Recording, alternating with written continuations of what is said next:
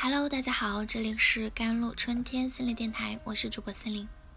今天跟大家分享的文章叫做《只有那些敢于经历巨大失败的人，才能取得巨大成就》。最近啊，大家被雷神之锤 vs 洪荒之力的瓜撑到不行啊，心理圈儿也不例外，以至于当事人接受婚姻咨询的历史。都被翻了出来，但作为有操守的心理学人，我们需要先声明的是，伦理要求不得利用自身的专业知识对公众人物发表诊断性的言论。其次，我们看到明星或者高知家庭的种种不堪，私生活抖落一地，但实际上，普通人闹离婚时的狗血程度与明星并没有什么不同。只是我们不容易看到。对于普通人，我们依然可以学习一些心理学的知识，来避免在情感关系中踩坑。因此，我们来梳理一些自恋者的特点，帮助普通人在生活中识别他们，坚定自我，并做出自己的决定。自恋之人的秘诀在于他们感到不安全，并且需要帮助。这就是为什么他们必须不惜一切代价感到强大和可控。一旦你意识到这一点，也就更容易理解他们整个的个性特征。在恋爱关系中，他们是游戏玩家，通常会坚持要求另一半满足他们的无情要求。所以，为了保护自己，了解自恋者的想法至关重要。自恋者必须控制他人和他们的环境。包括一个人的信仰、感受和行为，这样他们才会感觉到安全。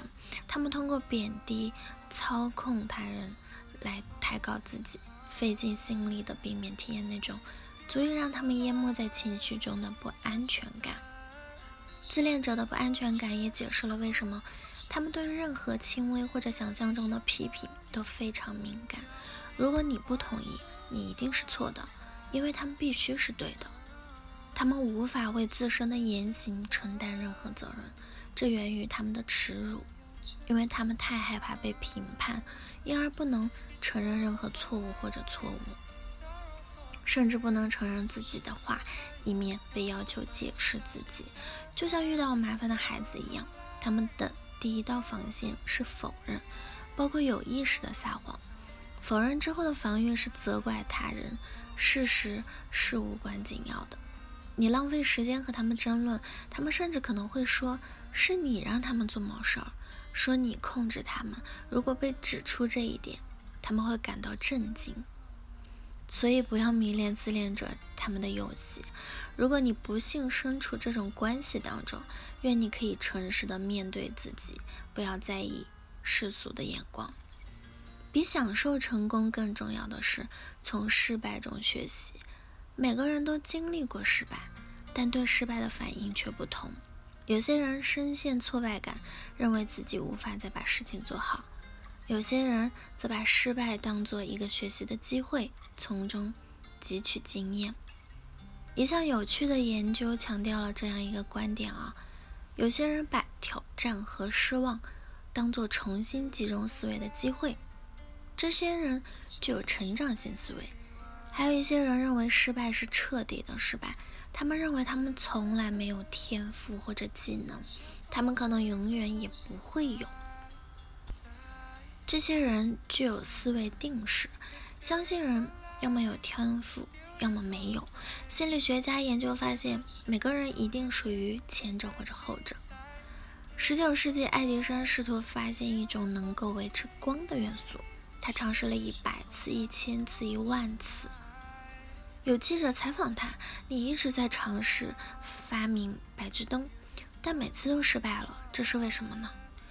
爱迪生看着记者的眼睛说：“我没有失败，我发现了一万种行不通的方法。”爱迪生相信，每一次不成功的尝试都让他离自己的最终目标越来越近。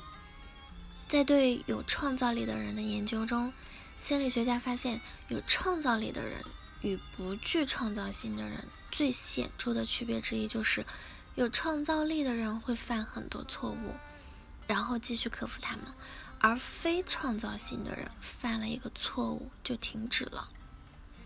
大多数人认为成功和失败是两极对立的，实际上他们是同一过程的不同部分。有位火箭科学家阐明了这个结构性的重要性啊。如果我们不承认我们失败了，如果我们避免真正的反思，我们就什么都学不到。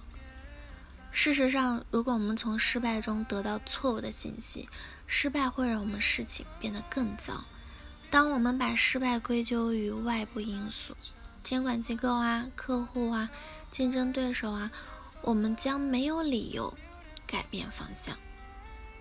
只有那些敢于经历巨大失败的人，才能取得巨大成就。罗伯特。肯尼迪说：“好了，以上就是今天的节目内容了。咨询请加我的手机微信号：幺三八二二七幺八九九五，我是 c e l i n e 我们下期节目再见。”